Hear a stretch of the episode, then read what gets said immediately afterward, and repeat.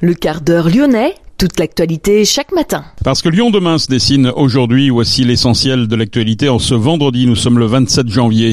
Et d'abord Michel Mercier qui échappe à la prison ferme. L'opposition socialiste au conseil régional insiste pour obtenir les détails sur le coûteux dîner des sommets organisé l'été dernier par le président Laurent Wauquiez. La nouvelle préfète s'appelle Fabienne Bussiot, la remplaçante du préfet Maillot arrivera lundi. Navia demande son placement en redressement judiciaire dans l'actualité également, nous parlerons du plaidoyer de l'Ordre des architectes intitulé Habitat, ville, territoire, l'architecture comme solution. Nous avons rencontré Isabelle Dieu, la présidente du conseil régional de l'Ordre des architectes Auvergne-Rhône-Alpes. Dans ce quart d'heure lyonnais, direction Grézieux également pour évoquer l'association Grézieux Forez Solidarité. Jean-Marc Roffat a rencontré Laetitia, l'une des responsables de cette association qui travaille à destination de l'Afrique.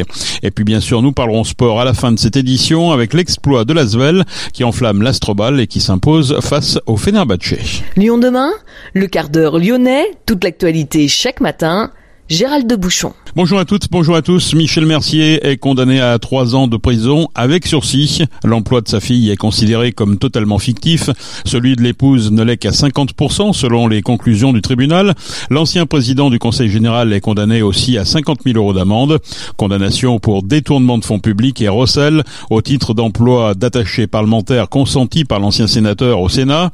Mercier, 75 ans aujourd'hui, échappe donc à l'année de prison en ferme requise par les deux procureurs du parquet national.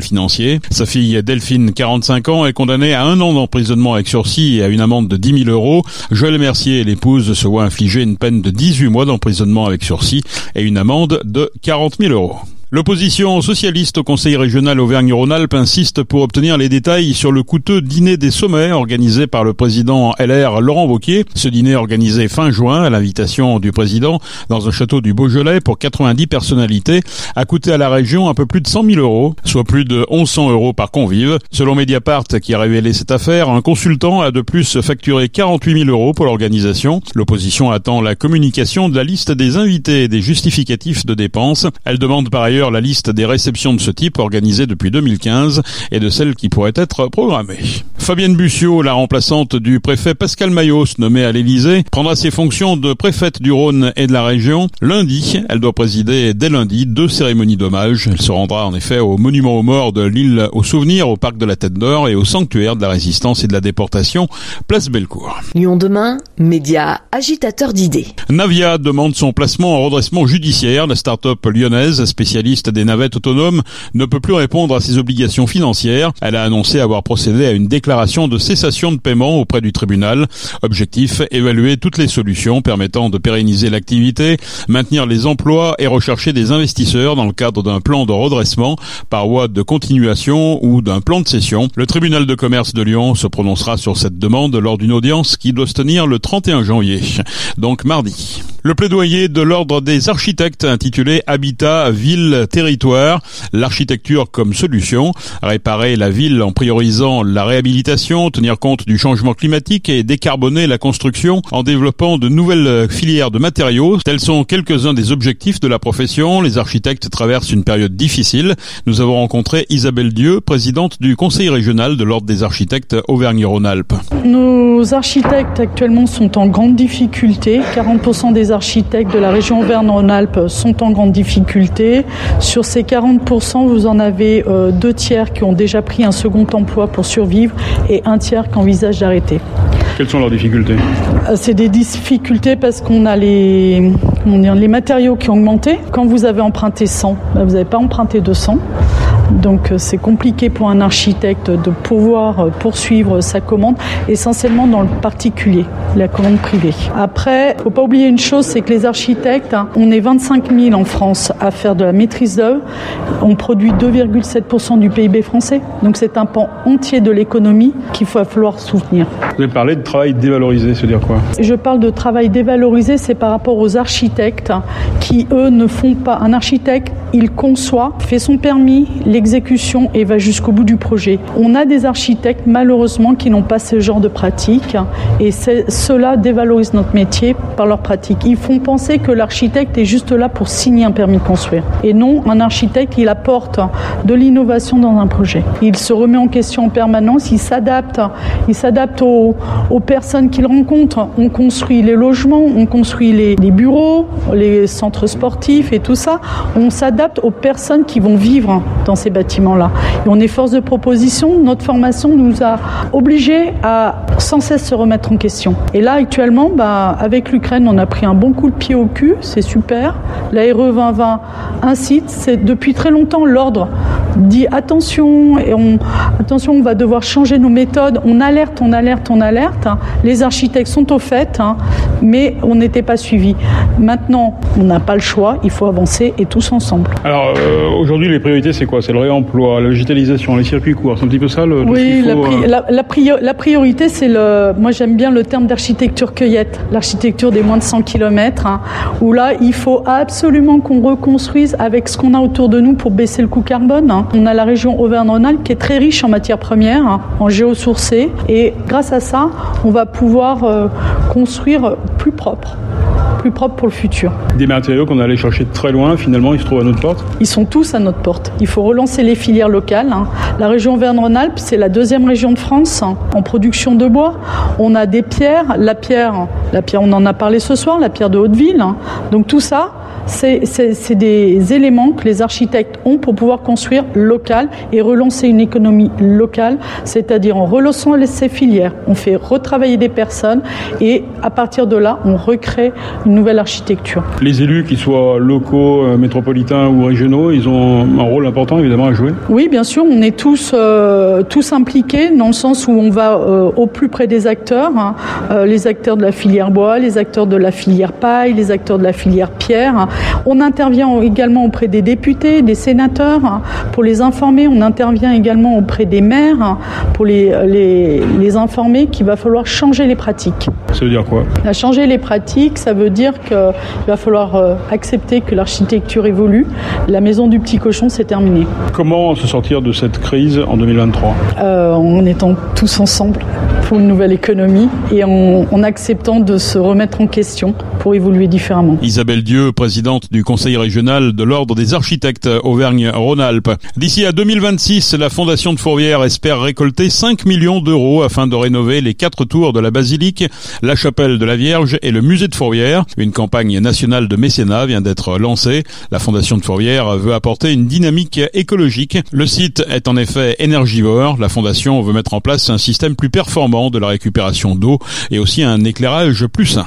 Lyon demain, les Lyonnais vont vous surprendre. Direction Grézieux-la-Varenne pour évoquer l'association Grézieux Forêt Solidarité. Jean-Marc Roffat a rencontré Laetitia, l'une des responsables de cette association. C'est l'émission Fenêtre sur cœur. Bonjour à tous, Fenêtre sur cœur, la première édition 2023 vous emmène en Afrique, plus précisément en Côte d'Ivoire. Et pourtant, on va planter le décor ici sur l'ouest lyonnais. Je suis avec euh, l'association euh, qui se bat pour l'Afrique, la Côte d'Ivoire. Alors avec Laetitia qui est styliste à Grézieux-la-Varenne.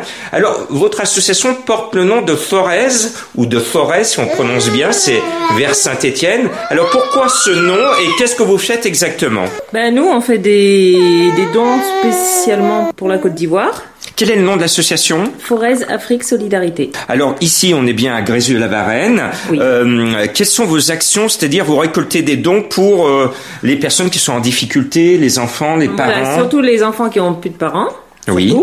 Et puis les femmes qui ont perdu leur mari, les les personnes qu'on voit en grande difficulté, on observe beaucoup les, les personnes là-bas, et puis celles qui, qui, sont vraiment dans le besoin, tout ça, on fait tout pour les aider. Et on entend qu'il y a un euh, jeune enfant avec nous, alors justement vous intervenez là-bas en Côte d'Ivoire auprès des, des, petits. Et notamment euh, vous leur offrez des choses, des dons que vous récoltez en France. On est même allé dans une maternité pour pouvoir faire des dons aux mamans, donc on a offert des couches, ça on n'en a pas beaucoup, des vêtements de nouveau-nés, des peluches, des serviettes hygiéniques parce qu'on n'y pense pas, mais les femmes là-bas n'en ont pas forcément. Et quand elles accouchent, eh ben, elles en ont vraiment besoin. C'est plus euh, un centre d'accueil pour enfants que nous allons aider bah, pour leur faire des papiers, pour euh, leur apprendre un métier. C'est pour ça qu'on a envoyé pas mal de matériel, euh, de menuiserie, de maçonnerie, de couture, beaucoup de matériel. Très bien, alors on va aller à la rencontre de Youssouf qui va nous, nous parler un peu de cette association et surtout il va planter le décor en Côte d'Ivoire. Alors cette action pour Forez Solidarité, euh, où c'est que se trouvent vos terrains et votre projet? Ben, Notre projet, normalement, on avait fait des démarches euh, depuis quelques années pour obtenir un terrain pour mettre en place euh, une sorte d'auberge de jeunesse, accueil des jeunesses pour réinsérer les jeunes dans la société, ceux qui ont perdu leurs parents. Donc on avait entamé ces démarches il y a plus de 4 ou 5 ans. Et aujourd'hui, on a obtenu ce terrain pour pouvoir euh, mettre euh, cette structure en place euh, pour la jeunesse ivoirienne. Donc le terrain est situé au nord de la Côte d'Ivoire, donc qui s'appelle, c'est une ville qui, est bien réputée, qui est bien connue aussi, qui s'appelle Bundiali en Côte d'Ivoire. Donc nous travaillons dessus, mais pour le moment, pour l'instant, quand on envoie tout ce qui est de dons, on les fait au niveau d'Abidjan donc au capital euh, d'Abidjan. Donc euh, on envoie des dons, on distribue à les femmes qui ont perdu leur mari, les enfants qui ont perdu les pères. Donc euh, on essaye de pouvoir souvenir à leurs petits besoins. Il y en a d'autres aussi qu'on les accompagne pour tout ce qui est fourniture scolaire. Ben voilà comment on essaye de les soutenir par rapport à ça quoi. Bravo, bravo. Donc on va retrouver Laetitia pour lancer l'appel aux dons auprès de tous ceux qui veulent faire un geste pour cette association qui est basée sur l'Ouest lyonnais et qui intervient donc en Afrique. Comment on peut vous aider, aider votre association, faire des dons? Alors comment on peut vous joindre? Eh ben, on peut nous joindre sur notre page Facebook, Forez Afrique Solidarité, ou alors euh, par mon numéro de téléphone. Euh. Très bien, qu'on va qu'on va afficher. Eh bien, merci, merci d'aider euh, cette association qui est sur l'Ouest lyonnais, qui fait beaucoup pour la Côte d'Ivoire et peut-être prochainement pour d'autres pays en Afrique. Merci de suivre fidèlement Fenêtre sur cœur. Merci Jean-Marc et retrouvez ce reportage sur lyondemain.fr pour avoir les coordonnées de Grésio Forêt Solidarité. En basket, l'Euroleague Lasvel enflamme l'Astrobal et s'impose face au Fenerbahce 91 à 77. Le mercato Toko Ekambi prêté 6 mois à Rennes. L'attaquant lyonnais fait l'objet d'un prêt payant pour un montant de 1,5 million d'euros auquel pourrait s'ajouter un bonus d'un million en fonction des performances de Rennes en Ligue 1 et au nombre de matchs disputés par le joueur. Enfin, en rugby, Baptiste Couillou du Loup a été appelé pour rejoindre le stage du 15 de France à Cap-Breton. Il ne jouera pas avec le Loup contre Clermont samedi à Gerland. Les Bleus doivent faire face à la blessure du Montpellierin Léo Colli, victime d'une déchirure. C'est la fin de ce quart d'heure lyonnais. Merci de l'avoir suivi. On se retrouve naturellement euh, lundi pour une prochaine édition. Excellent week-end.